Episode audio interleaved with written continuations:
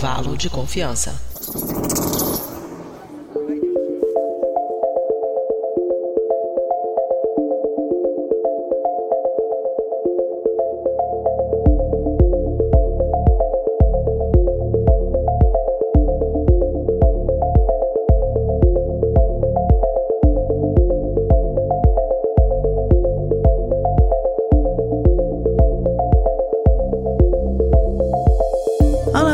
Queridos ouvintes, estamos aqui de volta para mais um episódio do Intervalo de Confiança, a sua distribuição uniforme de pensamento crítico. E hoje estou aqui para substituir o nosso querido Igor, né? Quem sentiu minha falta aí, vocês três pessoas, estou aqui de volta para mais um episódio. E hoje nós temos um tema bem legal que vocês devem ter visto aí, e temos um convidado aqui que vai que é perfeito para esse tema, né? Então, quem mais para falar disso do que essa pessoa? Mas antes de tudo, a gente vai ouvir aí os nossos queridos é, nossos que sempre a querida Mari traz pra gente. Já vamos voltar.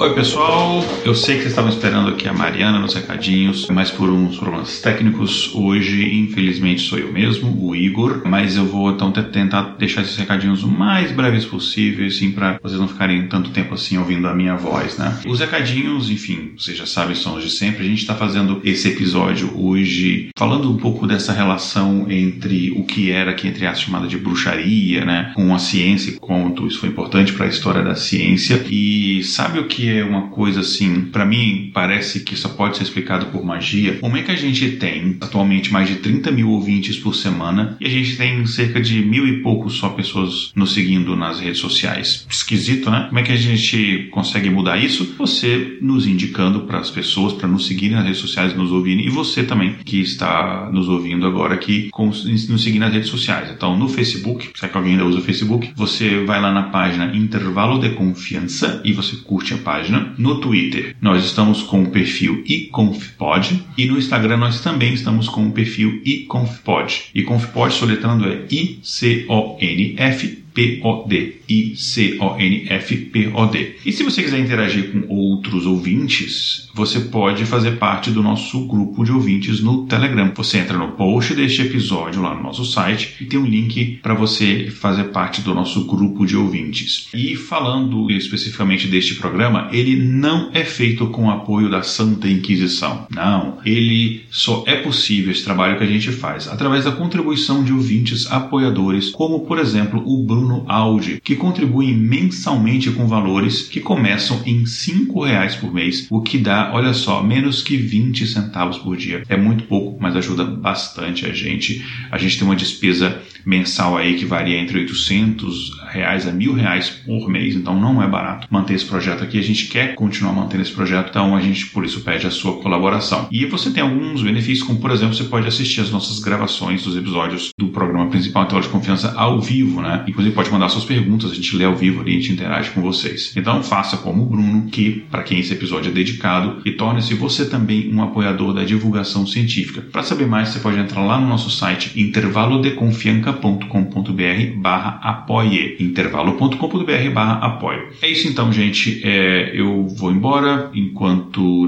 o pessoal lá não põe o meu nome na boca do sapo e deixo aqui vocês então com esse episódio que está muito bacana com um convidado maravilhoso, além, claro, da presença incrível das pessoas da nossa equipe. E antes de me despedir, só um último recado. Algumas semanas atrás eu estava no Brasil, fui na Bienal do Livro, encontrei alguns ouvintes que me pararam ali e tal, então fica aqui um abraço. Eu não anotei o nome de vocês, minha memória para nomes é péssima, eu não lembro o nome de vocês. É, então, um abraço para vocês, é, foi super bacana esse carinho. E alguns de vocês falaram que poxa, eu estava com saudade de, vou deixar aqui em, em aspas, uma determinada pessoa que, que gravou o episódio com vocês, enfim, essa pessoa, eu vou falar que daqui a pouco vão ficar sabendo, enfim, a Késia, essa pessoa está de volta nesse programa, enfim, ela não está conseguindo gravar muito por questões mesmo de agenda, mas então fica aqui meu carinho a vocês, todos vocês, um abraço e até a próxima quinzena. Tchau, tchau, fiquem com o episódio.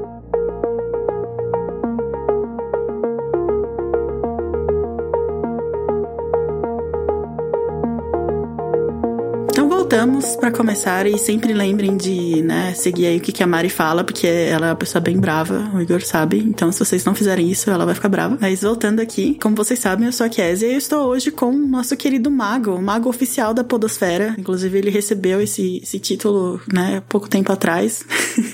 Marcos Keller. saudações, saudações, gente. Estou aqui há muito tempo que eu não venho no intervalo de confiança e vocês que não estão, porque não é vídeo, né? Não estão vendo, mas eu estou hum. inclusive com a minha canequinha. Intervalo aqui, pois é. chiquezinho, todo, todo bonitinho, junto com essa galera linda. E vamos falar então sobre este tema. E muito obrigado pelo título de mago aí, quem me dera. Pois é, então assim, não, né, é verdade, assim, a gente sabe que o mago de verdade é aquele que não tá vendendo o curso de Atlântida. Então, se vocês acharam algum aí... Pô, cara, queria muito estar tá ganhando a grana que essa galera tá ganhando, mas não assim, né? É um preço muito grande a dignidade. Faz um fake, ninguém vai saber não, é, e aí as pessoas... mas é isso, mas a, a, a, só, a gente já começa desviando completamente do assunto, né? Mas o, o, o ponto é você contratar atores, entendeu? É, eu contratar vi essa, atores, essa polêmica, né? É, entendeu? e aí você não precisa aparecer, você só recebe os Pix, ó. Não deixa de ser um bom negócio. E aí, gente, a gente então, é, a gente trouxe então um tema que, que é bem, bem legal. A gente queria falar dele faz um tempo já. E também a gente, a gente tipo, sempre os nossos, nossos títulos, vocês né, percebem, os nossos, os nossos ouvintes sempre sabem que nossos títulos são sempre uma tese, assim, acho que seria uma tese ótima, assim, de, de, de, de pesquisa, mas essa resposta é até bem óbvia, né? Acho que ninguém aqui tá entrando pra defender que bruxas eram cientistas, mas, né, é bem legal a gente falar sobre isso. E aí, eu queria, como a gente trouxe aqui, né, uma pessoa que sabe muito mais do que eu, né? Eu estudei história, mas eu faz muito tempo isso e eu nunca fui, nunca fui historiadora de verdade, nem dei aula, então eu sou mais fajuta da coisa.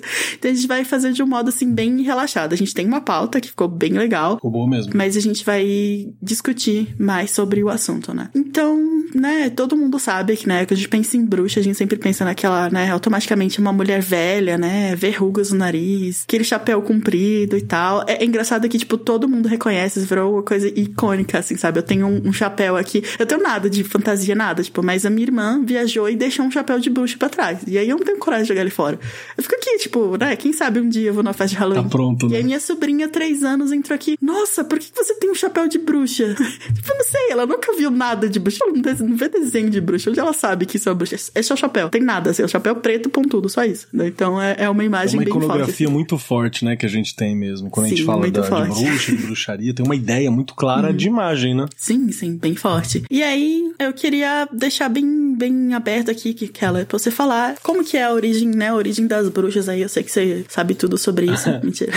Ninguém sabe qual é a origem, mas vamos falar. É bem curioso, cara, quando a gente fala sobre o rolê das bruxas no geral. E eu vou falar por quê. Porque a bruxaria mais moderna, que a gente tem mais, mais se falando sobre hoje em dia, que é a bruxaria do TikTok, a bruxaria jovem, aquela bruxaria que você comprava revistinha na banca de jornal, quando tinha banca de jornal, questões todas, ela é muito próxima daquela tradição chamada de Wicca, que é uma tradição, um reconstrucionismo. Ela não é uma ligação com as tradições de bruxas ancestrais e por aí vai. Então, você vê que tem uma tentativa de resgate sobre o que, que seria essas práticas do que a gente está chamando de bruxaria. E aí acho que tem o primeiro ponto. Não existe uma bruxaria, né? Existem bruxarias, tem várias várias formas propostas, várias questões sobre o que é, e a gente pode até investigar algo que une, mas algumas delas, inclusive, vão ser tão diferentes uma da outra que vão ter outros nomes, assim, vão ter outras, é, outras posturas, outras práticas, ou até vai negar uma outra. Então você tem essas disputas também sobre as questões do que a gente fala de bruxaria, né? Essa que é a mais moderna, que você vê no TikTok, que você vê nos lugares todos, inclusive, ela foi fundada no século XX por um cara chamado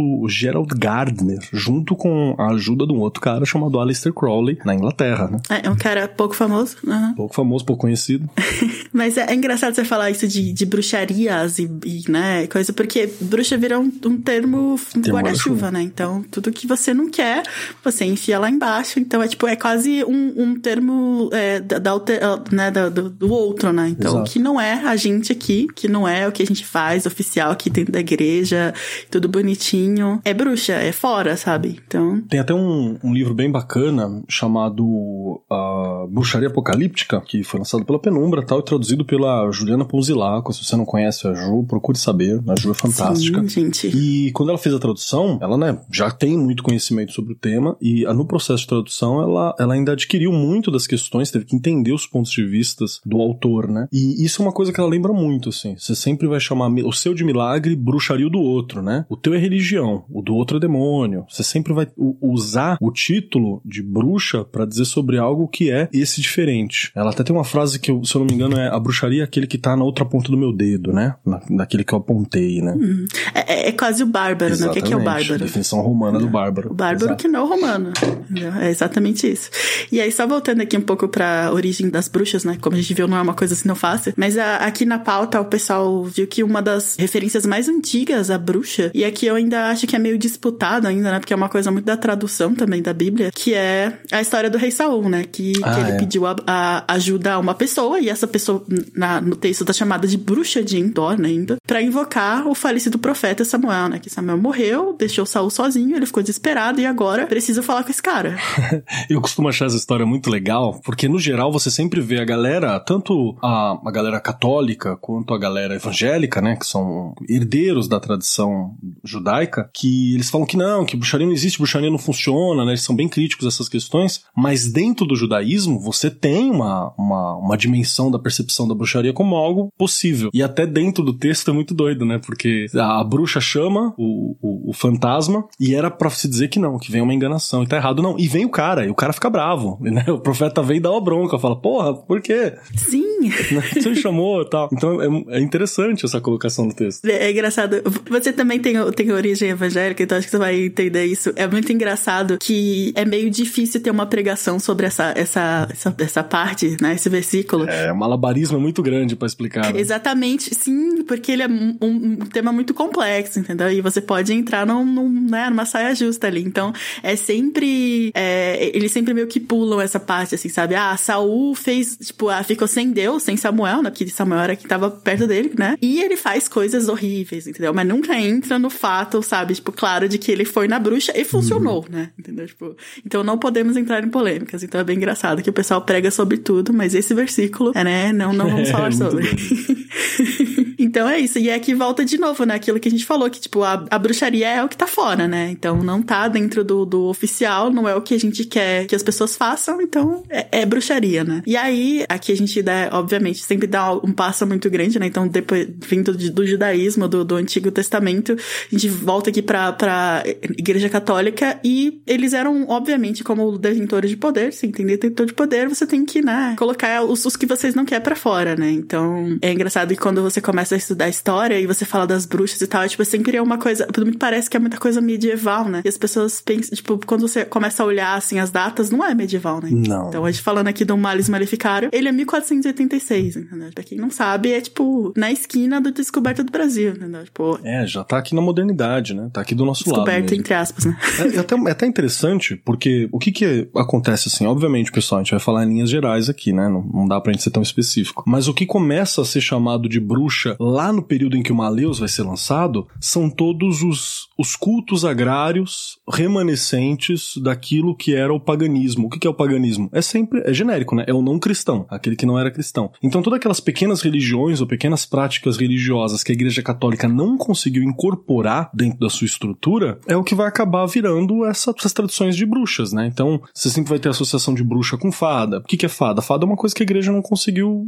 entender. Sim. Ela entendeu santo, né? Então ela pegou algumas divindades e deu para elas o título de santo. Então você pega, por exemplo, só para facilitar, a Virgem Maria, né? A Virgem Maria, um dos principais templos de Maria na região de Roma, na região de Atenas, vão ser os templos da própria deusa Atena. Então a Virgem Maria ela tem o um manto azul, né? Que é o manto que era do gigante Palas, ela tá colocado na Virgem Maria. Então você vai ter algumas coisas ali que vai ser esse sincretismo, né? Eu vou utilizar os mesmos templos, eu só mudo a representação, mudo o nome, mantenho os feriados. O que a igreja, como corpo, não conseguiu incorporar, aí o que que ela faz? Ela não tem outra escolha a não ser caçar, né? Já que eu não consigo incorporar. Sete pecados uhum. capitais, por exemplo, é um conceito que a igreja conseguiu incorporar, mas ele é um conceito desses cultos agrários, onde você tem uma sociedade comunal e que é preciso você ter essa clareza do que é o errado, né, do que são os enganos, para que você viva num momento em que você não tem uma justiça, você não tem um governo central e por aí vai. Então é muito louco. Como tá ligado a esses cultos agrários? Sim. Aí que tá a, a, a piração, porque se eu sou uma religião masculina, inclusive, né, centralizada, falocêntrica e todo esse rolê, acaba que o culto agrário ele tá muito ligado ao poder feminino, ao poder da mulher, ao matriarcado, a uma outra estrutura, porque eu tô falando sobre mãe terra, né, tô ligado a concepção, eu tô tendo uma outra visão de mundo. A grande deusa, né? A grande deusa. E isso é uma disputa de poder, né? E aí o que acontece é que a caça uhum. às bruxas é também uma caça à retirada da ortoga do poder feminino também, em alguns pontos. Pois é, né? E, e aí é engraçado que talvez a gente, olhando para trás, assim, principalmente pensando na igreja católica, a gente sempre pensa no monolito, né? Então é aquele, aquela coisa que é super centralizada, temos tudo exatamente minúcias, né? aquele regimento de 500 mil páginas que tudo tem que ser seguido, mas assim, não, além da igreja católica se estender por um período milenial, praticamente, né? Tipo, ainda ele era difuso em vários lugares. Então, quando a gente fala também de bruxarias, quer dizer que os lugares eram diferentes também, né? Então, é, não existia um, uma coisa tão centralizadora assim, né? Tipo, Roma tinha, claro, né, as, as coisas, e era ali ele conseguia influência direta até certo ponto geograficamente. A partir dali, as coisas começavam a, né, ter, encher d'água, né? Então, vou fazer assim. Então. Você quer um exemplo interessante disso? Vou contar para você. Enquanto você vai ter uma reconstrução desse paganismo na Inglaterra, né, que vai ser o que vira o Wicca hoje em dia, né, é uma, uma reconstrução. O termo Wicca é uma corruptela do nome, né, que até tá aqui na pauta muito bem colocado, que bruxa, a palavra witch, né. Isso, mas é, não me atrevi a falar porque eu não conseguia pronunciar. A palavra witch, né, que é bruxa em inglês, deriva de Wicca, que pronunciava-se Wicca, Wicca, Wicca, né, essa, essa era a pronúncia. Era Witze, Witza, era uma das propostas. E aí você teria que o cara falou, não, essa era o nome original, então somos as Wiccas, que são descendentes desse culto agrário e que foi organizado pelo Gardner, né? Pelo Gerald Gardner junto com o Crowley. Eles organizaram, amarraram isso bonitinho. Mas você vai ter outros locais, por exemplo, na Itália, você vai ter sempre uma tradição, que é também de poder feminino, que é passado de, de vó pra filha e pra neta, que é a, a, as estriga, que era um outro estilo de, de culto agrário, de poder, de simpatia, e também daquela ciência de borda, né? Aquela ciência popular. Então, tal remédio serve para tal solução, tal planta serve para isso. Aborto. É, que isso aí não foi possível, né, te, né, desarraigar das pessoas até hoje, né? E nem vai ser possível, porque é uma coisa nem foi. do dia a dia, assim, sabe? É, é até engraçado que eu imagino que na cabeça das pessoas, até hoje, assim, né? Tipo, a gente coloca as coisas em, em caixas, né? Então tem o dia do, de ver Deus, né? Domingo na igreja, as coisas. E tem o dia a dia, cara. Tipo, eu não vou. Isso é uma coisa muito protestante, né? Tipo, uau, meu filho ficou doente, vou orar. Não. Não, meu filho ficou doente, vou na risadeira, meu filho ficou doente, vou pegar aqui um chá de alguma coisa, sabe? Tipo. As coisas tradicionais. E aí também a gente tem o que, que ajuda a montar essa figura que a gente falou logo no começo, na né? imagética da bruxa. Que normalmente é uma parada que você vai, vai passar é, das pessoas mais velhas, né? Por que que passa da pessoa mais velha? Porque não é um livro, cara. Né? Não é um livro que eu dou na tua mão e falo assim, ó, tá aqui, se vira. Não é isso. Então é uma coisa que tem que ser passada pela experiência. Então vai ter que ser passada pelo mais velho mesmo. Então quem é o mais velho? Aquele que viveu mais tempo, aquele que testou mais coisa, né? Aquele que experimentou mais erva, aquele que passou por mais problema. Então é por isso que a bruxa vai ter essa cara. Sim, aquele que vai lembrar do avô dele que fez tal coisa quando tal coisa aconteceu. E aí também, é, é uma, uma, a gente falando aqui sobre ser um, um culto camponês, também é isso, né? Quando você tá no campo, você tem o menor controle, né? Quando você tá na cidade, é muito mais fácil, além de, obviamente, cidades ser uma coisa nova, né? né? Dependendo de que época você tá falando, é muito mais fácil ter o controle porque tá todo mundo ali, né? Todo mundo ali, todo mundo vai na igreja, ou tá todo mundo olhando quem não vai na igreja, quem não faz isso, quem faz aquilo. No campo, não, as pessoas moram longe uma da outra, a pessoa tem um laço meio assim, fraco, assim, sabe, com a comunidade e tal. E, deu, e aí você consegue fazer essas coisas, entendeu? Você consegue, sei lá, fazer chás e, e coisas pro seu filho que tá doente, e seu vizinho não vai falar, chegar lá na, na paróquia e falar que você tá fazendo uns, uns cantos estranhos lá, sabe? é, exatamente, exatamente. E olha só, isso é tão verdade, essa relação, que quando você olha o período em que o Maleus Maleficaram sai, né, que é ali no século XV, né, 15 pro século XVI, também é o, é o período dos estados nacionais começarem a surgir na Europa, né, aquela centralização de poder do Estado. É o momento onde você tem a, a igreja querendo cuidar mais ainda da postura de vida, de santidade da galera. É o momento que você tem cidades surgindo mais fortemente, né, os burgos, eles, eles ganham mais força. Então, tudo isso tá ligado. É é uma proposta mesmo de você criar uma homogeneização ali de ideia e você ter que lidar com aquilo que é diferente, né? Com aquilo que você que sempre tá na borda. Então, tudo isso faz parte desse projeto que tava surgindo no momento, que não é alguém que tá por trás. É aquela coisa da mentalidade, né? Começa a acontecer num momento por isso e depois, anos depois, que você percebe que isso caracteriza aquele momento. É uma identidade daquele momento. É, exatamente, né? E é, engraçado também que o, o próprio Maleus Maleficaram a gente, a gente usa, né, como, como um, um, um, marco, assim, mas é meio por, por conveniência mesmo, né? Ele, quando ele foi criado, eu imagino que não foi da cabeça uma pessoa não, acordou um e falou, é. cara, é isso, sabe? Não,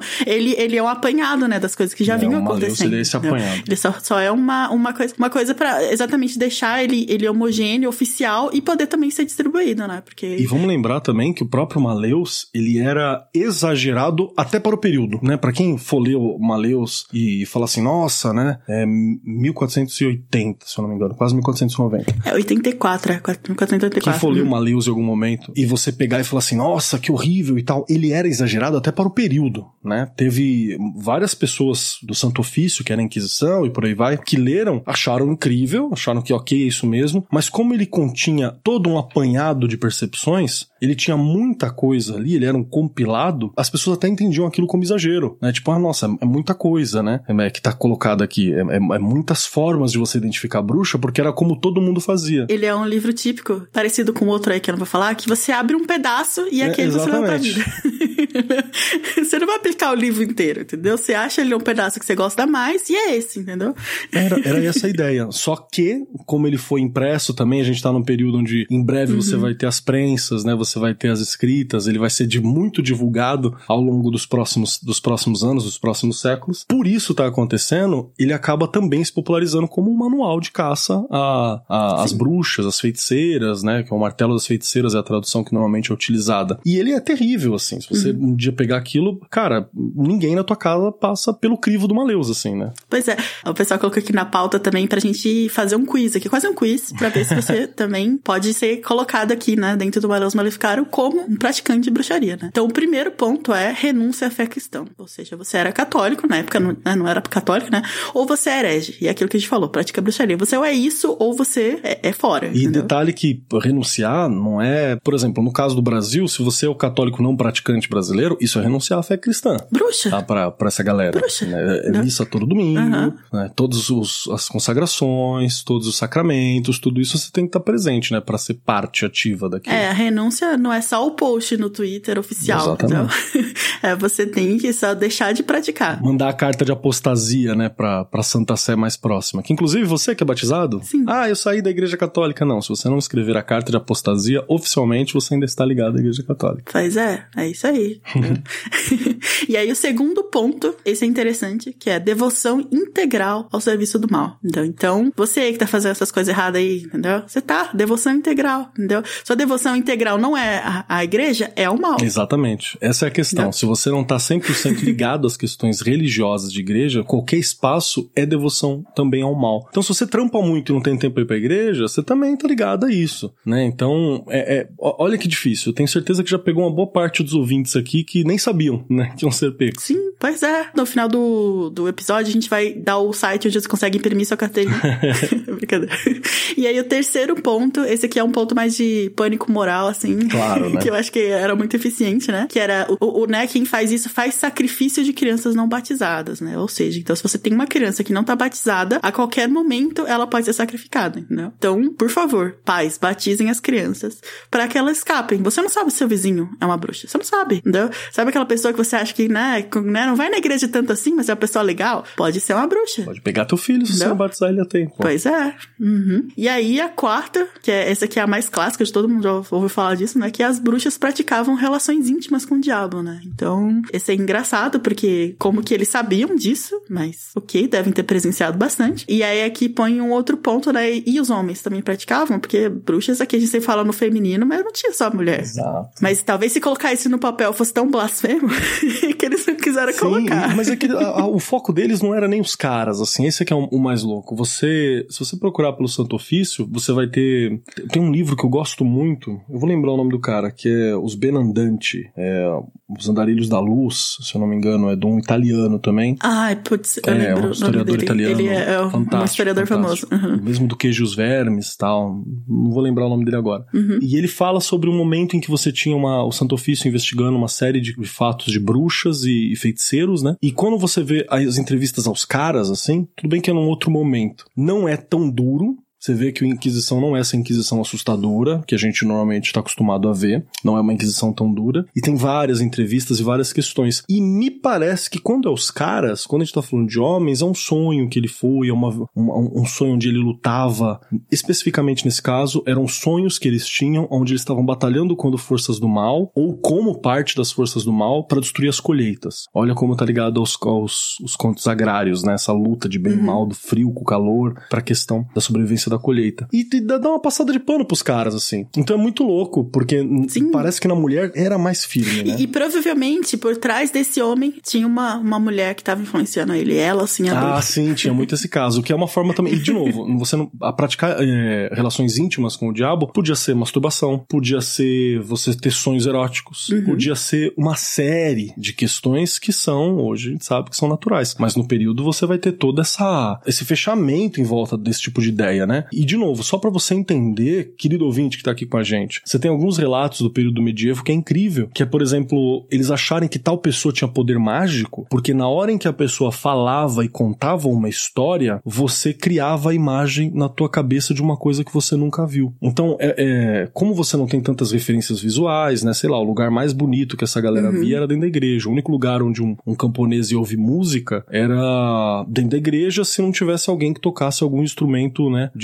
de, de, de mais, mais simples que tá ali em volta. É, isso pensando também numa pessoa que vai, sei lá, três vilas da, da dele na vida inteira Na dele. vida né? inteira. Então era muito limitado. E aí, olha Uhum. que louco. Se você tivesse alguém que contasse uma história, você imaginava, você sentia que esse cara tinha poder, porque criou imagem na sua cabeça. Se você tivesse um sonho erótico com qualquer pessoa, pra ele era parte da realidade aquilo. Uhum. Aquilo ali foi uma vivência, né? Você tinha uma fronteira muito menos racional entre o que você, a vida noturna, dos sonhos, né? E aquilo que tá na prática da vida real. Hoje a gente divide bem, mas na época você não tinha, tudo era uma coisa muito mais próxima. A compreensão de mundo fazia com que fosse mais próxima, né? Você não tinha o racionalismo cartesiano, né? Ainda, essas questões. Então era muito intenso, né? Eu acabei de olhar aqui o. Né, eu, eu podia fingir que eu lembrei o nome, mas eu olhei.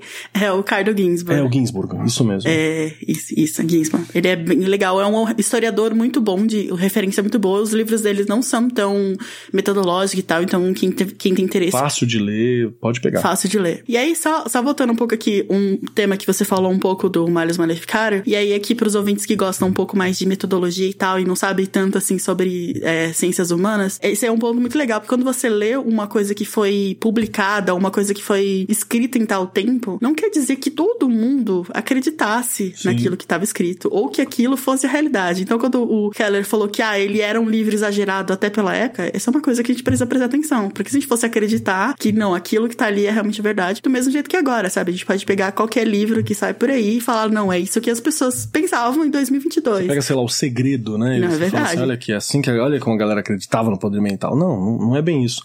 E, e até pra lembrar, a mesma coisa vale pra Inquisição. Não tô passando um pano pra Inquisição, não. Uhum. Acho uma merda o Santo Ofício, inclusive até hoje. Que ainda existe, tá? Pra lembrar, o Santo Ofício ainda existe, Uhum. Sim. só não tem de jurisdição pra torturar ninguém. Mas a, a própria Inquisição horrível que a gente tá acostumado a pensar e a ver, ela é a Inquisição Espanhola. A Inquisição Espanhola era horrível. Ali era Ninguém espera a Inquisição Espanhola. Ninguém espera a Inquisição Espanhola, não à toa. Ali o bagulho é estralava. Ali você tinha o Torquemada lá, lá a mina sendo torturada, as tripas jogadas na mesa e ele jantando, assistindo, né? Ali era um. Ali o bagulho era estreito. Uhum. É, então, é, é, realmente, a gente tem que, quando a gente tá fazendo essa análise histórica, a gente também tem que prestar atenção nisso, né? Então, não só o que, o que a palavra escrita ou, de repente, um relato, o relato é pior ainda, né? Que o relato é menos ainda confiável.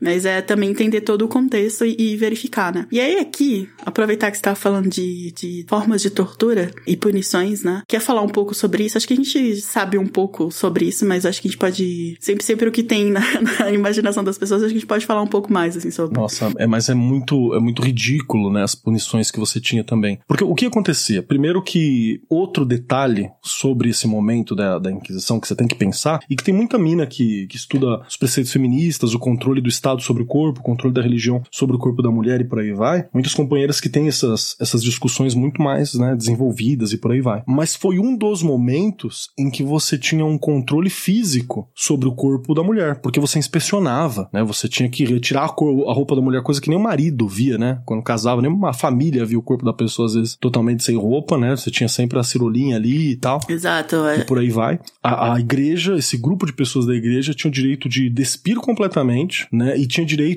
a tocar o corpo, a espetar, a espezinhar, a cutucar, a cortar, a procurar marca, a inspecionar mesmo nível inspecionamento médico, assim, que você vai ter a partir do século XIX. Isso já é um controle social sobre o corpo, né? Você tá controlando o corpo, ele, o teu corpo ele tá sujeito, ele não é teu, ele não pertence. Ele tá sujeito a esse inspecionar. Então você tinha, antes da tortura em si, você pegava alguém com uma faca, por exemplo, e ia procurar pontos aonde você tinha uma pinta para ver se você tinha. Essa pinta seria a marca do Satanás. Um terceiro mamilo se procurava. Se procurava é, marca em formato de lua. Ou havia marcas invisíveis. Então eles faziam, usavam as facas para cutucar cada centímetro possível do corpo para achar um ponto aonde você não sentia dor, que ali estaria uma marca invisível. Já é um processo de tortura, né? Uhum. Indiretamente, mas ainda nem chegamos no que podia ser feito pela Inquisição quando se falava de tortura realmente, né? Pra ter uma confissão. É, e levando em consideração aquilo que a gente falou, sabe? Não era, não tinha um, um regimento e manual completamente detalhado. Exato. Então, as interpretações variavam loucamente, assim, sabe? Então, ele tinha esse procedimento básico, né? A ideia que você procurava, mas como era uma coisa tão abstrata, assim, tipo, como que você vai achar? Como alguém já viu a marca do diabo? Tipo, a gente, você sabe como é, é que é. O que que eu tô procurando, na verdade, né? É, então, tipo, sabe, a pessoa não sabe exatamente o que ela tá procurando, então vai ad infinito, assim, sabe? Ad é a vontade do, do, do, do inquisidor, sabe? É, e lembrando que quando a gente fala de marca da bruxa, por exemplo, era qualquer coisa, tá? Era uhum. verruga, pinta, cicatriz, marca de nascença, é, qualquer coisa, cara. Então, é, é disso que eles estão dizendo. E, e, tinha outras práticas meio bizarras. Um, uma das que eu acho mais assustadoras, assim, você... Se você assistir Monty Python, pra citar a Inquisição Espanhola que a gente falou, tem um momento, né, do, do uhum. Busca do Sagrado que tem uma bruxa local, né? E, e a prática que eles estão falando parece ridícula pra gente ver, tanto é que tá no filme de piada, uhum. mas é muito próximo de coisas que eram feitas. Por exemplo, você tinha o, o banho, né? O mergulho, que é quando você pegava alguém que foi acusado de bruxaria, você amarrava o pé, amarrava a mão, às vezes colocava até algum peso e você jogava a pessoa na água. Se a pessoa afundasse, é porque ela era inocente. Se ela flutuasse, é porque Deus rejeitou e ela é culpada. Então, tipo assim, você só morria. Eu não tinha escolha. A questão era matar. É, e eu acho que aqui também vale um parêntese, né? Que eu acho que tem uma, uma mudança da, da nossa mentalidade mais moderna e, racional de que, assim, não é que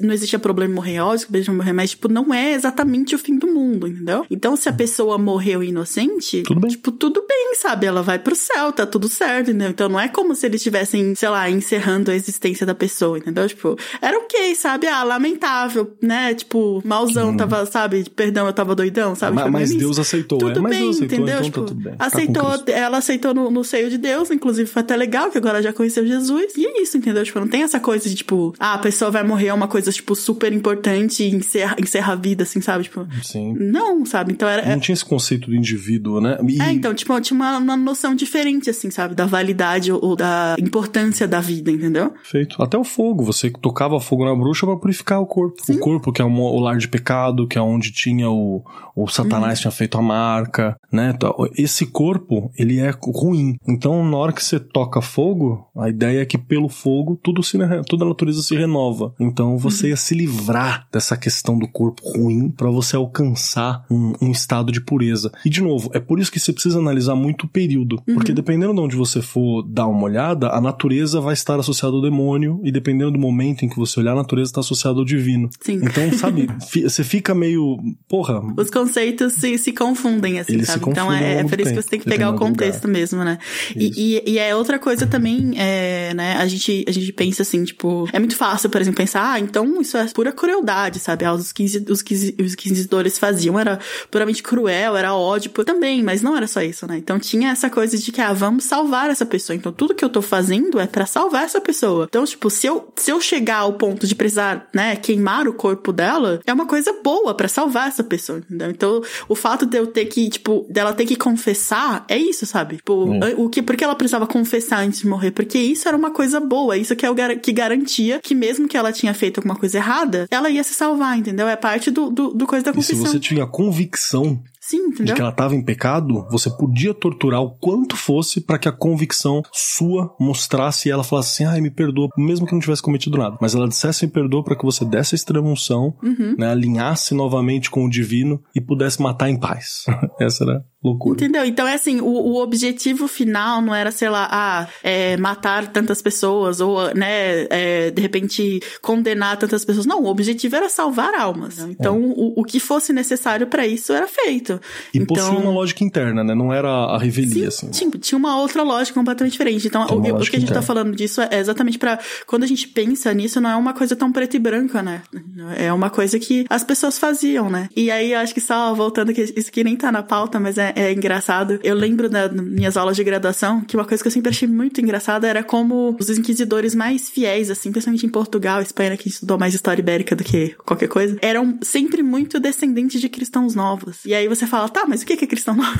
você dá o contexto aqui. Cristãos novos foram os judeus, né, que existiam no, em Portugal, é, Espanha nessa época, que foram obrigados, né? Não obrigados, eles foram, passou lá a canetada e de repente todo mundo é católico. Não existe mais judeu em Portugal. Então é muito, é muito da hora porque é um modo muito fácil de resolver, um problema. as coisas, né? Entendeu? É tipo assim, você é como se você tivesse assim, sua casa está infestada de ratos. Qual é a melhor maneira de que sua casa não esteja com mais ratos? Que você declare que todos os ratos são gatos. Acabou. Não tem né? mais rato na sua casa, entendeu? É exatamente isso que aconteceu, entendeu? Tipo, não, pelo amor de Deus, não dizendo que judeus são ratos. Olha isso, a que eu falei.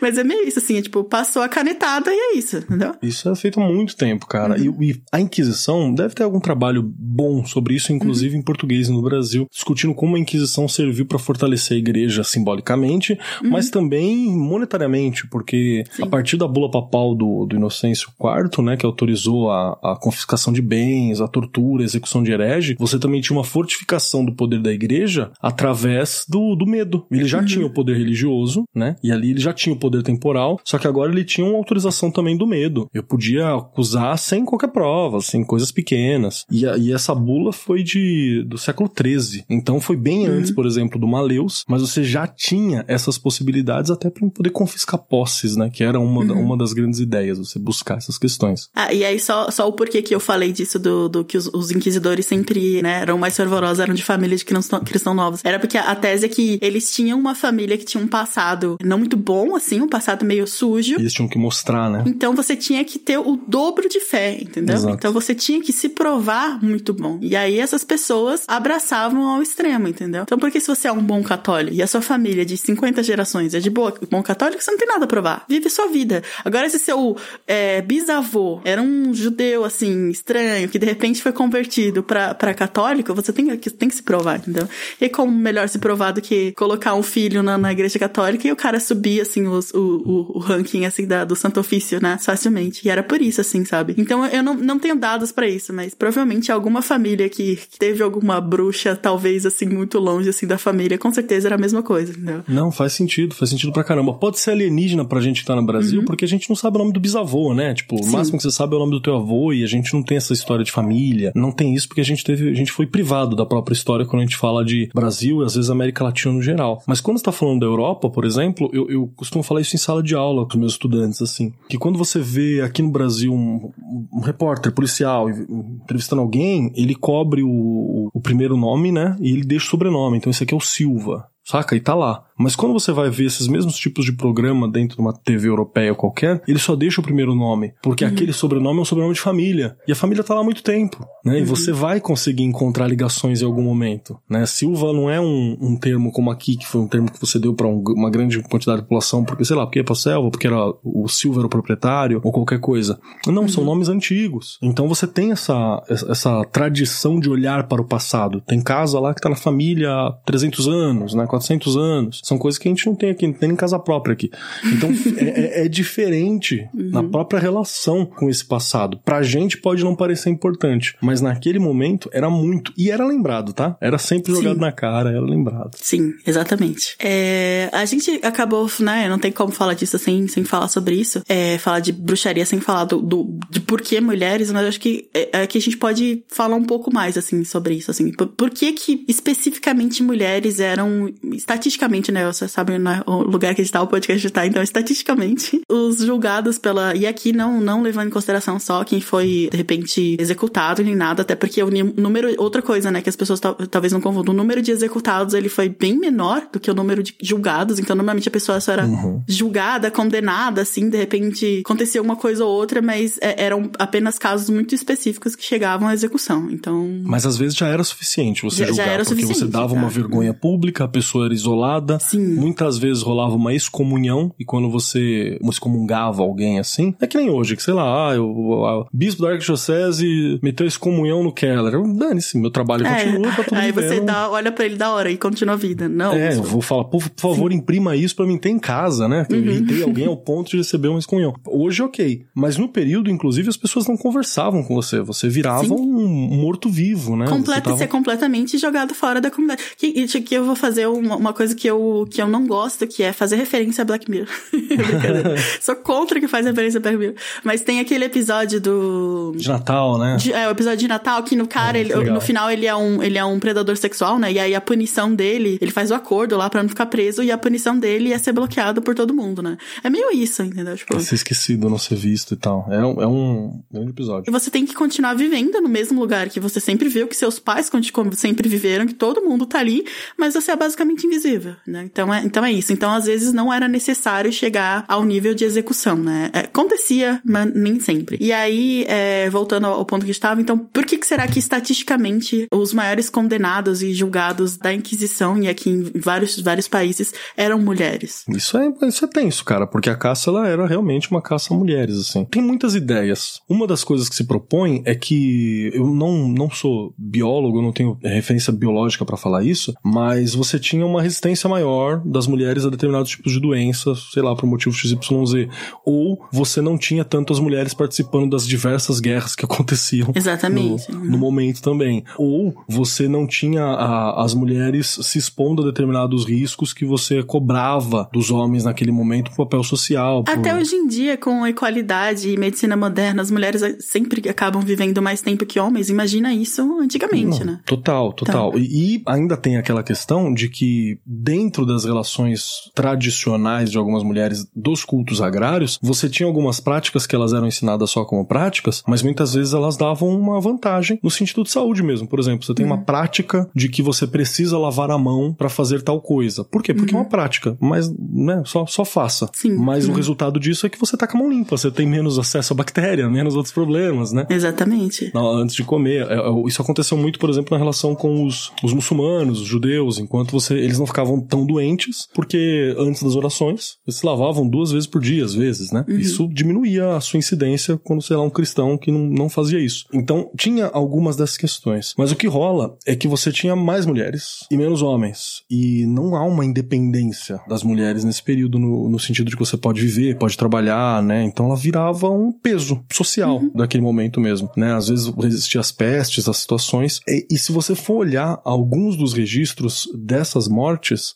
normalmente vão ser mulheres, e não é incomum que sejam pessoas mais velhas, viúvas, é, senhoras, pessoas que já estavam jogada pro lado, assim, de baixa classe, que não tinham uma seguridade social, não tinham uma segurança, não tinham uma rede de apoio para a própria existência. Era uma forma de se livrar também sim, sim. Do, do, peso social dessas pessoas. É, e até outra coisa também interessante é que assim, a gente pensa que ah, é uma, uma acusação de, de bruxaria, né? O Santo Ofício é uma coisa, tipo, que, que é tipo, inexorável, assim, já era, assim, sabe? Mas não, também existiam, como sempre existe na história da humanidade, os mexer os pauzinhos, né? Então, uma mulher de boa família, ia ser acusada, levianamente, entendeu? Ou, de repente, sei lá, você é sobrinha do cardeal tal, também não vai, entendeu? Então, obviamente, é, é, é o fato também da posição social também era um, um fator, entendeu? É, ou, ou, se você pagasse uma determinada grana, você até tem registro disso, que é muito Sim, louco. de repente você vai lá e faz, dá uma conversa, assim, com, com o, o bispo, e aí o bispo puxa o, o porque assim também, né, o, quem era do Santo Ofício, ele é, era separado, né, do, do, do, do, pessoal do local, assim, né, por isso que tem a, tinha as viagens, né, então o Santo Ofício, ele era quase um caixeiro viajante da morte, que ele passava de lugar em lugar. É, era uma, um serviço secreto, né? Ia julgando, entendeu? Um serviço secreto. Então, de repente, se você conversa com o bispo, o bispo fala, poxa, será que você não pode passar aqui semana que vem? Vai lá naquela outra cidade ali que tem várias bruxas que eu, que eu sei, e aí você volta aqui depois, sabe? Tipo, também acontecia, né? Então... Um, um outro fato muito doido é que tem o caso de, às vezes, conhecer o carrasco, ou até conhecer uhum. o bispo, mas é um caso que não tem como livrar. Você colocava algo, normalmente óleo, picho, alguma coisa semelhante, no meio do fogo para que a pessoa fosse asfixiada pela fumaça uhum. e não morresse queimado, que a dor é maior, né? Obviamente. Então você morria primeiro asfixiado pela fumaça, ou você ficava inconsciente e tal e não sentia as dores da morte. É, ou então nos locais que as bruxas eram enforcadas, porque tem isso também, né? E não era em todos os lugares, os lugares que a fogueira era a, a né? Como no, no locais também de, de, de enforcamento, talvez uma altura maior, para que o pescoço quebrasse e a pessoa não sufocasse, também tem essas coisas, né? Então, tinha até na morte no horror existem níveis, entendeu? É, você falou da, de locais onde a bruxa era enforcada, a Inglaterra, por exemplo, que uhum. a uma certa altura vira um país protestante, Santo Sim. Ofício não tem poder sobre lá. Uhum. E era muito bárbaro esse negócio de queimar, né? Então, vamos só enforcar. Sim. Não, imagina, gente, ó, imagina, você, do ponto de vista público, você, né, um, né, um alcaíde, alguém público, você vai fazer uma fogueira no centro da, da, da praça, olha a sujeira que vai fazer, você vai ter que fazer um monte de gente buscar lenha, entendeu? Não é tão legal. Se você já tem uma, um, um gallon, né, que eles chamam, né, que é aquela for, forca, né, da, a, a, plataforma, normalmente você já tem, porque você tá executando os caras lá que faz crime e tal, tipo, normalmente você já tem essas coisas, É, sempre tem um pirata, você, né, um batedor de carteira. É, e você usa a mesma coisa coisa, entendeu? Não tem que fazer uma coisa especial só porque o cara do Santo Ofício chegou aqui e falou que vai queimar alguém? Não, também não dá, né?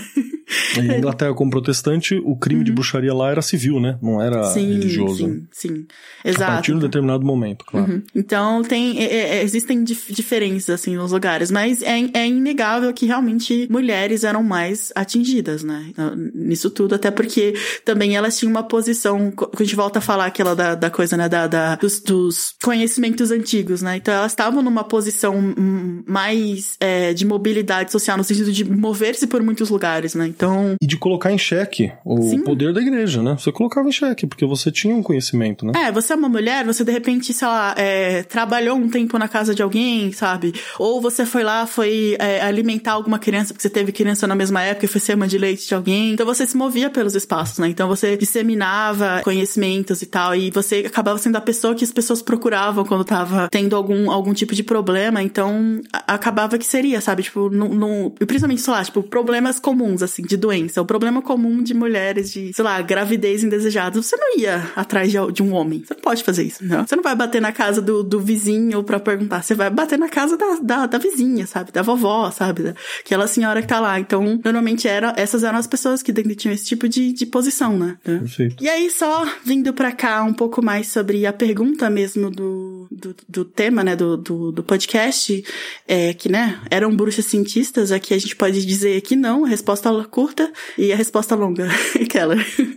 a resposta curta é que não, e a resposta longa é que elas não eram cientistas no sentido que a gente vê hoje, uhum. mas haviam conhecimentos ali, haviam saberes, né? Óbvio, não é o saber científico que a gente está discutindo, mas há uma forma de saber que estava colocado ali. Quando a gente está falando sobre a magia para essas pessoas, ela não é a magia, né, sei lá, bola de fogo, Dungeons e Dragons, né? É a magia de eu saber que fazendo misturando certas ervas, certas coisas acontecem, é uma magia que dava uma maior uniforme. É uma maior confiança. Era uma magia de influência psicológica mesmo, né? Uhum. Muitas vezes. Então, toma aqui esse patuá que vai dar uma força. Nem dá. Mas você se sente melhor com relação uhum. àquilo. Era placebo mesmo. Então, você tem um domínio muito grande dessas técnicas, né? Dessa, desses saberes que resolviam muitos problemas. Eu, eu lembro muito, por exemplo, sobre uma, um feitiço que tinha para você lidar com a febre, que era aquela palavra abracadabra. Então, ah. você ia lá no pulso da pessoa e você escrevia um abracadabra. E aí, no dia seguinte, você escrevia tirando um A. Hum. E você ia tirando uma letra cada vez. E falava pessoal, quando a gente chegar no fim disso, a febre vai ter passado. Toda a febre vai ter passado, viral, especificamente. Cara, isso é, isso é genial. Isso é genial, porque é uma palavra grande,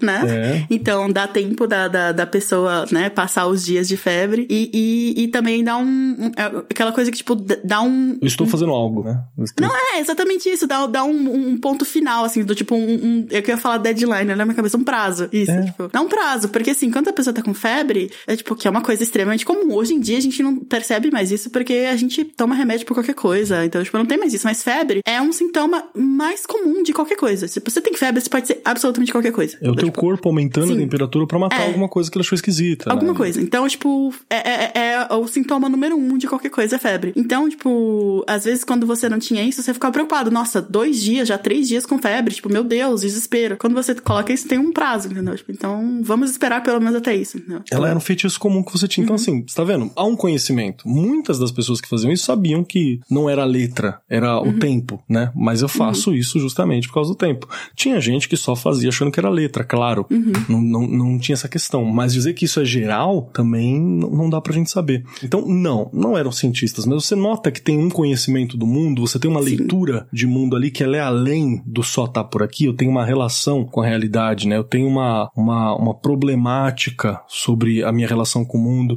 eu busco uma validação de alguma coisa. Então, ela tem alguma postura. Assim como se você puxar para os caras que muitas vezes são lidos como cientistas da época, por exemplo, os alquimistas, que faziam algo entre magia e ciência ali também, de novo, não era, porque a ciência como a gente conhece não estava ali. Ainda não tinha surgido. É, ciência, para quem não sabe, a ciência é do século XIX, tá? Exato, como a gente conhece é no século XIX. Então, antes do século XIX, o século XIX descobriu a ciência. Antes disso não existia.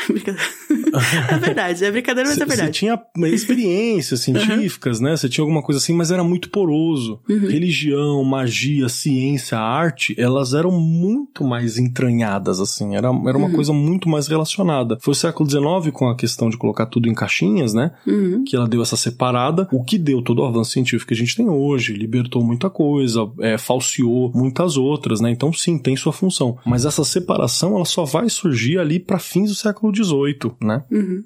E aí tem outra camada aí que você até começou a falar, que é isso, né? Quando são homens que fazem, eles são alquimistas. Quando são homens que fazem, eles são, né, filósofos, pensadores, assim, sabe? Quando são mulheres que fazem, hum, não é tão legal, né? Mulher não sabe muito dessas coisas aí, é uma coisa menor, assim, sabe? Tipo, é crendice, né? É tipo, entendeu? Tipo, então tem esse, essa camada também, sabe? Tipo, bruxas claro, não eram claro cientistas, mas do mesmo modo que alquimistas não eram. E quem, quem diria que elas não poderiam tornar a ser, talvez? Se a gente tivesse Exato. preservado esse tipo de coisa. Apesar da gente ter passado um panão pra uma porrada de alquimista, né? Você olha pra uma uhum. porrada de alquimista e fala assim: olha aqui um protocientista, ou olha uhum. um cientista antes do seu tempo, né? Sim, uau, a pessoa nem sabia o que era ciência, mas já tava aqui com todas as coisas é, prontas. É, olha o Agripa. É.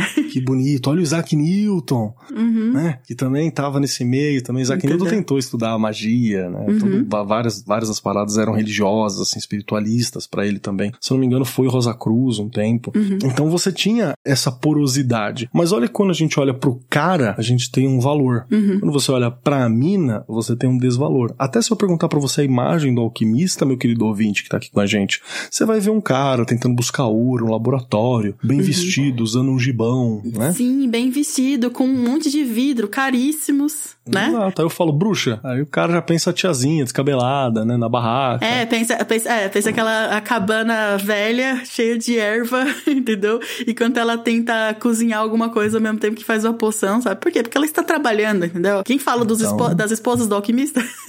Exato, então é muito louco. As criadas cara. do alquimista. Você tá vendo alguma comida ali naquele laboratório? Não tem, que ele come. Brincadeiras à parte é bem isso mesmo. Então, a resposta longa é não, mas existem, né? É, algumas coisas é, que explicam o porquê, né? Então, outras coisas além dessa resposta tão, tão simples, né? E aí eu acho que só pra, pra gente mais se encaminhar pro encerramento, é, a gente colocou aqui na, na pauta uma curiosidade, eu acho que eu queria que você falasse um pouco pra gente também, se você sabe de alguma coisa, que a gente fala muito de bruxa e fala muito de Europa, né? Nossa, Europa, então a gente falou de Inglaterra, falou de Itália, mas tinha bruxa no Brasil? Tinha, teve muito caso no Brasil, cara. No Brasil a gente tinha, primeiro que o Brasil, ele vai, ele vai lucrar muito com a diversidade, né? Então, no sentido de que veio muita gente para cá e veio com suas culturas, né? Então aqui é, uma, é um lugar rico para bruxarias em geral. Uhum. Então eu sempre acho fantástico, por exemplo, eu tava conversando com, com, com um moço que pediu umas dicas sobre pesquisa para graduação dele, que ele tá estudando os cultos de origem afro do Maranhão. Uhum. E o Maranhão, ele tem aqui, aqui em São Paulo, né, eixo sul, Minas, vai ter muitos cultos com aquela característica de um bando e candomblé mesmo, um bando e candomblé, um bando e candomblé. Você vai pro Maranhão, é, é, é outra coisa, são outras entidades, são outros, outras práticas, outras questões, tem uma influência muito forte dos voduns, uhum. porque foi uma outra galera que foi para aquele canto em específico. Sim. Então ele tem uma riqueza enorme, assim, de, de, de, famílias, entidades e por aí vai. No mesmo território, né? Então você tem essa. A, a, no Brasil, aqui a gente vai ter uma grandeza muito grande. Vai ter as bruxas de origem portuguesa, que aí sim, é a galera que zoa, a, usa a imagem de santo, que faz o que hoje a gente chama de simpatia, mas boa parte deles que usam santos são questões de origem portuguesa, são sacrilégios, né? Metade da simpatia que a avó fazia era pecado para a igreja de alguma forma. Você vai ter as tradições de origem indígena, né, dos povos originários que a gente tem também, que vão ser lidos como bruxaria. Tem até uma coisa específica que é chamada de catimbó, que é tido como uma forma de bruxaria brasileira, que ela é uma mistura do que português puxou, do que veio de indígena, do que veio do, da, da galera da galera africana. Então você teve essa mistura toda. E a pauta, ela foi muito sábia, inclusive citando uma feiticeira específica, que chama Maria, tá aqui do lado. Você quer contar pra gente um pouco dessa história? Então, é, tem que essa, essa história aqui que gente trouxe aqui um específico que é, ela era de Portugal, então ela, né, Maria, conhecida em Portugal, né, ela, é aquilo que, que, que a gente sempre falou, ela é sempre requisitada para fazer algum, alguns servicinhos assim, mais, né, que a gente não queria fazer oficial, então alguns casamentos, alguns encontros desonestos, foi ótimo colocar aqui, né? Que deveriam ser coisas que padres fariam, mas Exatamente, aí como você mas não... quando você é, não já quer... era casado, né? tava em pecado, uhum. não era virgem, ou alguma coisa assim, ou era com uma outra classe social. Ou é. então você queria fugir, né, tipo, casar com uma pessoa que seus pais não entendeu? Então, ela fazia, era, era quase como um, catolicismo meio, é, assim, ao lado, né? Paralelo, entendeu? Tipo, eu paralelo, que é melhor.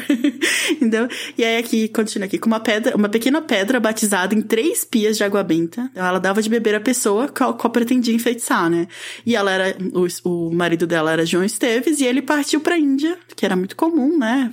Procurar fortuna em algum outro lugar, e ele nunca retornou, né? Incrível, pode ter morrido em qualquer lugar, pode ter resolvido que na Índia era muito melhor, sabe? Sei lá, nunca voltou. é e aí ela era uma mulher analfabeta de 40 anos, que, né, já, já era uma idade avançada, e de novo, como voltando, que falta tudo que a gente falou, né? Acho que é um, é um ótimo exemplo do que o Kelly falou. Ela já era uma, uma pessoa mais idosa, uma pessoa viúva, que tava meio à, à, à margem, assim, né? Tipo, da, da, da sociedade, vamos dizer assim. E ela foi presa pela Inquisição de, de Lisboa em 1664. Então, não é idade medieval, tá? Não é idade média.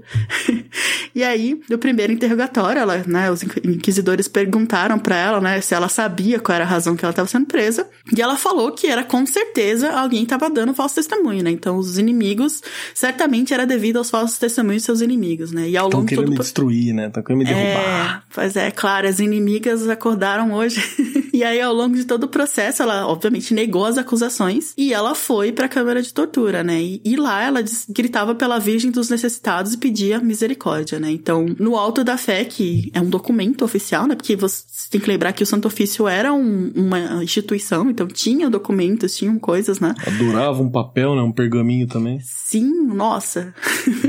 é, então, de, datado 18 de agosto de 1664, ela foi condenada e expulsa do Brasil, né? Então, do, do, de Portugal, e o seu destino foi o Brasil. Aqui que é muito legal, né? Veio parar aqui. O Brasil também ele recebeu toda essa galera. Uhum. Recebeu criminoso, recebeu gente indesejada em Portugal, recebeu judeu pra caramba, né? Recebeu muita gente. Sim, então, então era meio que isso, assim, tá?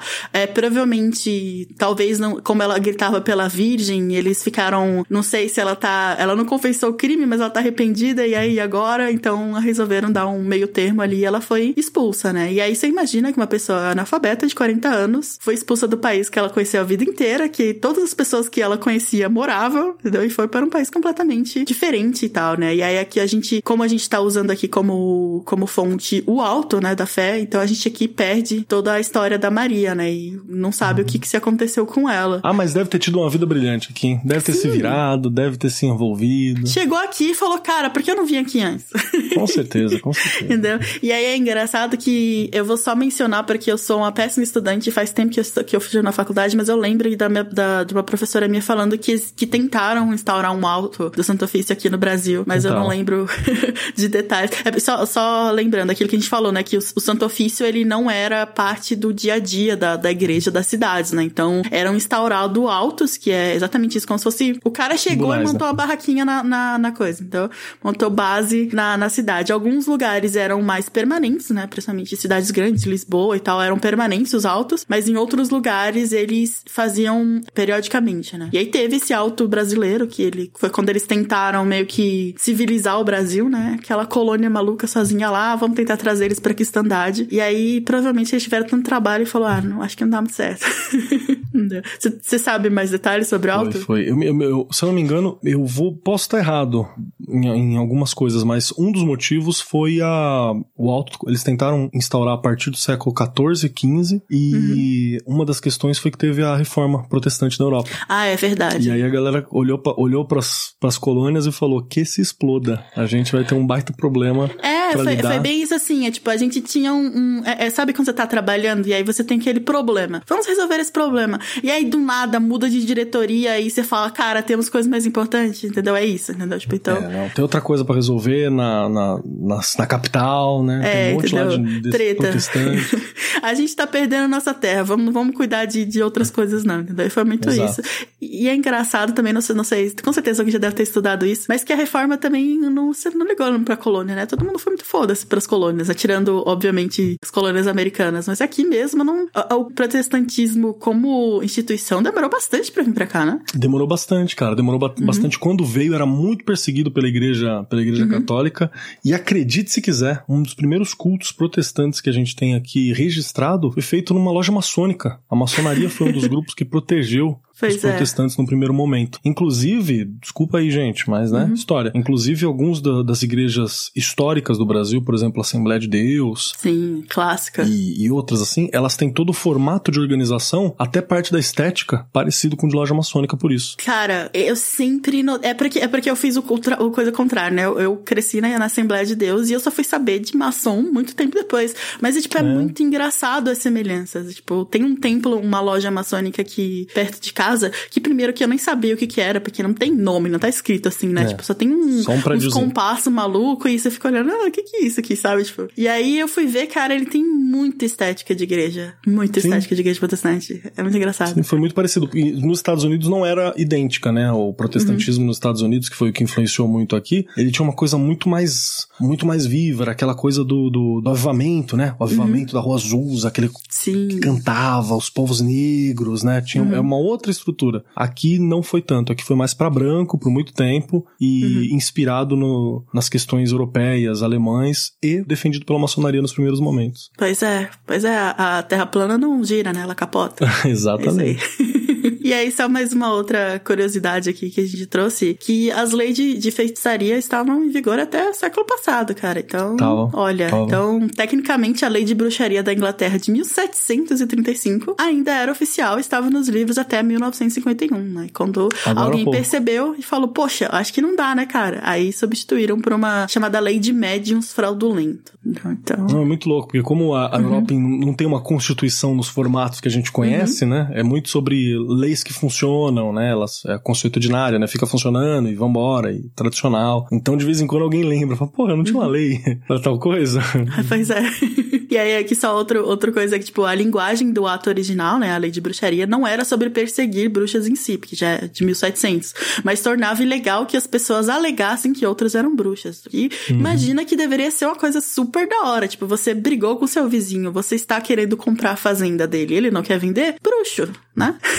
no entanto, ser legalmente condenado significava que você pretendia ter os poderes de uma bruxa. E, né, de fato, uma mulher chamada Jane Rebecca York foi considerada culpada em 1944 sob a lei. Ela, embora ela tenha sido condenada principalmente porque estava enganando pessoas com sessões espíritas falsas. Então, muito engraçado que um, um espiritista paralelo, como a gente está usando aqui, foi condenado sobre a lei de bruxaria. Então. Bizarro, né? Pois é. E aí, só pra gente já ir pro encerramento mesmo, você quer falar um pouco sobre as bruxas modernas? Você falou um pouco sobre Wicca e tal, mas acho que é só uma, uma né, um, uma das versões de bruxaria que existem atualmente, né? É, tem muitas hoje em dia. Acho que a, a que tá mais mainstream é a Wicca e as derivações, né, que você tem acesso. Tava mais, né? Quando eu era mais nova, tinha aquela revista da Wicca que era as bruxinhas lá, tinha várias coisas. Agora não tá mais moda, né? Amigo, entra no TikTok e digita bruxa pra você ver. Tá tudo aí. Poxa, voltou? Sério? Poxa, era o auge das, das garotas novinhas branquinhas de classe média ser Wicca, cara. Chocar os pais. É, tu tinha aquele Jovens Bruxas, lembra do filme? O filme era muito legal. É. Ah, tinha isso também. Sim. Vamos chocar meus pais e falar que eu sou Wicca. Tinha, pô, que era, era o auge do movimento gótico também, né? Uhum. Então, dava Uau. uma mistura, né? Que você tem, por exemplo, a Wicca, que é uma prática uhum. religiosa, que ela é oficial em alguns locais do mundo, inclusive. Uhum. E a ideia dela é muito, é, não vou prejudicar o outro, tem a lei tríplice, né? Que se eu fizer mal a alguém, vai voltar para mim três vezes. Tem uma uhum. variação do faço que tu queres, a ser o da lei, né? claro, né? Não poderia sair sem deixar um, um pouquinho de si ali, né? ah, tem, tem muito do Crowley. Inclusive eu tenho uma foto muito bacana que é assinado pelo, pelo Gardner, que é o criador uhum. da, da Wicca moderna, né? Onde ele dá o título máximo, assim, da ordem gardneriana para ele, uhum. pro Crowley. Ele tem o título, assim. é, na prática são dois velhos batendo palmo um pro outro, né? Mas, mas beleza. Pois é. Não, e, e outro parêntese que é engraçado é que o Wicca, a gente pensa em Wicca de pensa feminino, né? Mulher, é, né? É coisa é um de mulher. E aí, o fundador é um homem, né? Então, é muito engraçado isso. O fundador é um homem. Tem muito material que você encontra nos livros, né? Tem muito material do Crowley no livro das sombras do Gardner, que você, você acha bem legal pra... Por aí, né? É que no Brasil também se perdeu um pouco essa tradição. Você tem algumas outras tradições no Brasil. Uma delas é a Alexandrina e eu não vou me lembrar o nome da outra. Que isso são os nomes dos cabeças, né? Uhum. Então eles fizeram suas próprias linhas, suas próprias tradições, seus próprios covens. Mas na verdade é uma galera que se encontra, cultua a natureza da sua forma, né? Teve todo o trabalho de fazer a adaptação do calendário europeu com neve para o Brasil, assim, que dá um pois trampo, é. né? De você fazer essa, essa compreensão. Mas é, é até interessante, tem muita coisa do Crowley como técnica, tem um pouco do transmediúnico, tem, tem todas essas, essas experiências do misticismo também. E é legal porque, como religião, uma das coisas que fez muito sucesso na época, era uma religião que dava liberdade para as meninas ou os participantes serem seus próprios sacerdotes, né? Uhum. Então tinha uma coisa do tipo uma autonomia religiosa, né? Que é algo que você não teria antes. E aí, só se vocês tiverem ouvido alguma coisa no, estranha no áudio, não se assustem, tá? A gatinha do cara acabou de decidir é. que ela quer conversar. E ela respira igual o Darth Vader e o Predador, assim. misturado. Mas hoje a gente tem, como a gente falou, né, no começo, foi a primeira coisa que a gente falou, tem uma visão muito clássica e fechadinha do que é bruxa, né? Então acho que nessa definição a Wicca talvez seja a religião, né, a prática que mais se encaixa nessa visão. Mas como a gente disse, bruxaria era qualquer coisa que não era, né, cristianismo verdadeiro, oficial, real. Então, qualquer outra prática de várias outras religiões, principalmente religiões mais é, coisa poderia ser considerado bruxaria, né? Olha, com certeza. E eu posso até te dar uma, uma indicação legal para quem se uhum. interessar por essa parte histórica da, da Wicca tem um trabalho brasileiro muito bacana, feito pelo Celso Luiz Terzete Filho, para PUC uhum. São Paulo, chamado Um Bruxo e Seu Tempo as obras de Gerald Gardner como expressões contraculturais. É um mestrado em ciência da religião pela PUC uhum. São Paulo. Eu tive contato com esse, com esse trabalho por meio do meu, meu orientador na PUC, né, do mestrado, que foi o Londonho, que quando eu estudei magia em história, né, uhum. ele falou, ele me deu uma dica de um menino que tinha estudado o Celso, que tinha estudado o, o Gardner. E é muito legal o trabalho, cara. Explica uhum. muita coisa, tem um apanhado histórico muito competente, né, e o, a área de ciência da religião da PUC São Paulo é, sei lá, o máximo de, de graduação, Sim. né, com conceito 5, uhum. né? Uhum. E é isso, gente. Espero que vocês tenham gostado. Acho que, só pra vocês terem ideia, a pauta tem umas 14 páginas, porque. Não, 18 páginas, porque eu falei com o pessoal que tinha 21 no começo, então a gente tirou bastante coisa. É, então a gente acabou dando um resumo, assim. Espero que vocês tenham gostado. O tema aqui acabou, mas a gente já volta rapidinho pro nosso quadro Espaço Amostral.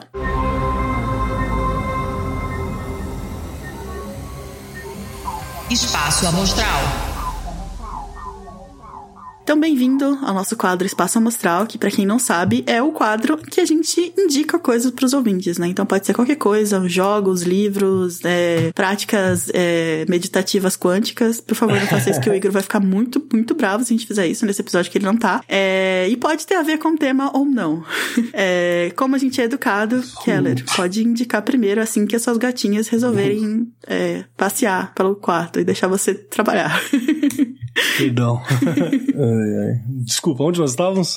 Indicações. Pode começar suas indicações. Se você tiver alguma, né? Uhum. Além da que você já falou, obviamente, no começo. Pode ter a ver com o tema ou não. Cara, eu tenho uma indicação. Uhum. Eu tenho uma indicação que vai ter a ver com o tema e não. Uhum. É uma indicação. Cara, é uma indicação que não é barata, mas ela é mais barata do que você pensaria que ela fosse. eu quero indicar para vocês um curso da BBC Maestro. A BBC ela fez um masterclass dela, né? Uhum. Chama BBC Maestro. Onde tem, tem vários cursos interessantes ali. E é um, como é a BBC, é uma estatal, né? Por aí vai. Uhum. Então ele é um pouco mais acessível do que são os outros. Se você for procurar como é que funciona os, os masterclass e tal, é uma fortuna, uhum. né? Porque é em dólar, que é cobrado e por aí vai. A BBC Maestro, inclusive, cobra em reais, tá acho que 300 reais. Uhum. E o curso que eu tô indicando... Não é, não é caro por um curso, não. Não é caro, é um curso do Alan Moore. Caramba!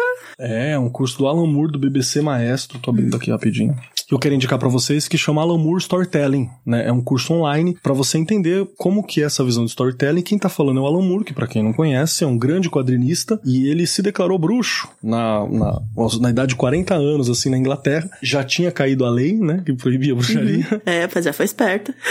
Sim, e ele, e ele é muito legal, porque ele começa falando assim que vocês estão aqui para aprender dos meus erros, né? E ele fala que estou fazendo, estou, ele tem uma voz meio de batata, assim.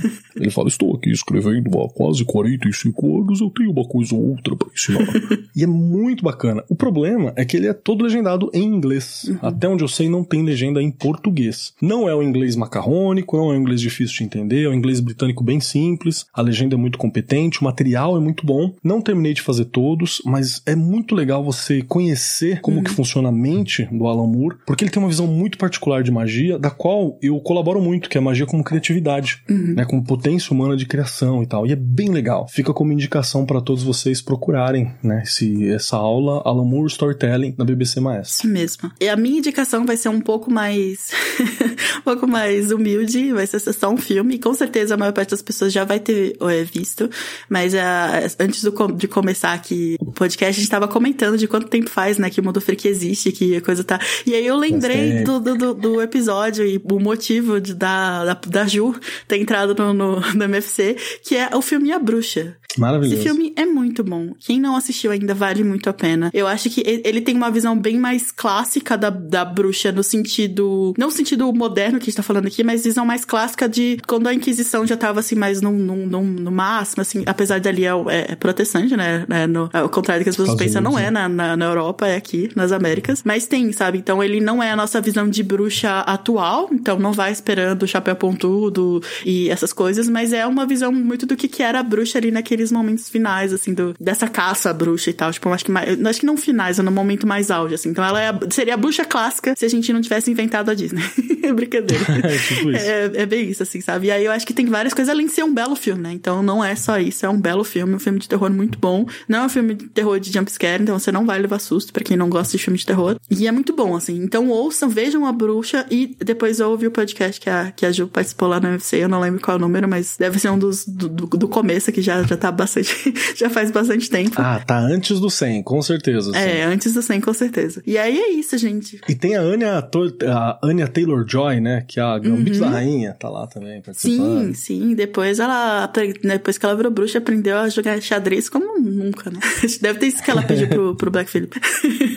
e é, é, isso, gente. De novo, muito obrigada por ficarem até aqui. É, a gente sempre gosta muito de fazer esses trabalhos de um intervalo de confiança, apesar de eu não estar mais tão frequente nas gravações. Eu tô sempre aqui é, no, nos, nos, nos bastidores, cuidando, é, a gente pesquisando aqui as coisas e muito obrigada de novo. E acompanhe Keller. Keller, tem algum, algum jabá para fazer, além do, dos clássicos? A gente já sabe onde encontrar, tem alguma coisa nova, de repente um curso que tá fazendo? Alguma live, de repente? Pô, cara, sempre tem, sempre tem alguma coisa. Eu acho que se você quiser uhum. saber um pouco mais ou me acompanhar, vai no meu Instagram pessoal, arroba Coboldkeller. Uhum. Lá tem foto dos meus gatos que estão me atacando nesse momento. Uhum. Então você vai ter fotinho dos gatinhos, você vai ter um pouquinho de tudo que eu tô fazendo, porque eu tô lá com a galera do Lupus em Fábula. Eu tenho uma. participo no canal do YouTube deles falando sobre xamanismo dentro de um contexto urbano, né? Que é sobre como pensar uhum. assim, sem palhaçada de quântico e por aí vai. É, tem, tô lá no Mundo Freak, tô lá no Magicando, tenho um outro podcast também que eu tô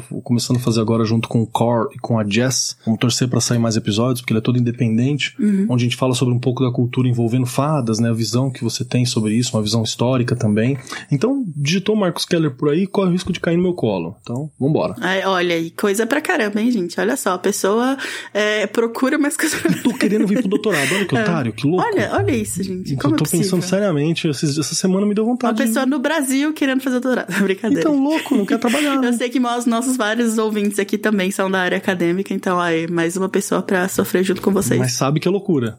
É. e é isso, gente. Muito obrigada. Até a próxima vez e tchau, tchau. Tchau, tchau, gente.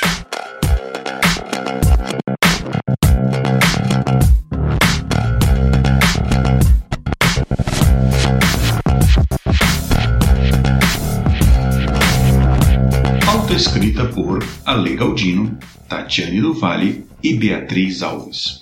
Petrini, Júlia Frois. Vinhetas, Rafael Chino e Léo Oliveira. Voz das vinhetas, Letícia Dacker e Mariana Lima. Direção de redação, Tatiane do Vale. Redes sociais, Kézia Nogueira e Tatiane do Vale. Gerência de projetos, Kézia Nogueira. Edição, Léo Oliveira. Para saber mais sobre o nosso projeto ou nos apoiar, visite intervalodeconfianca.com.br.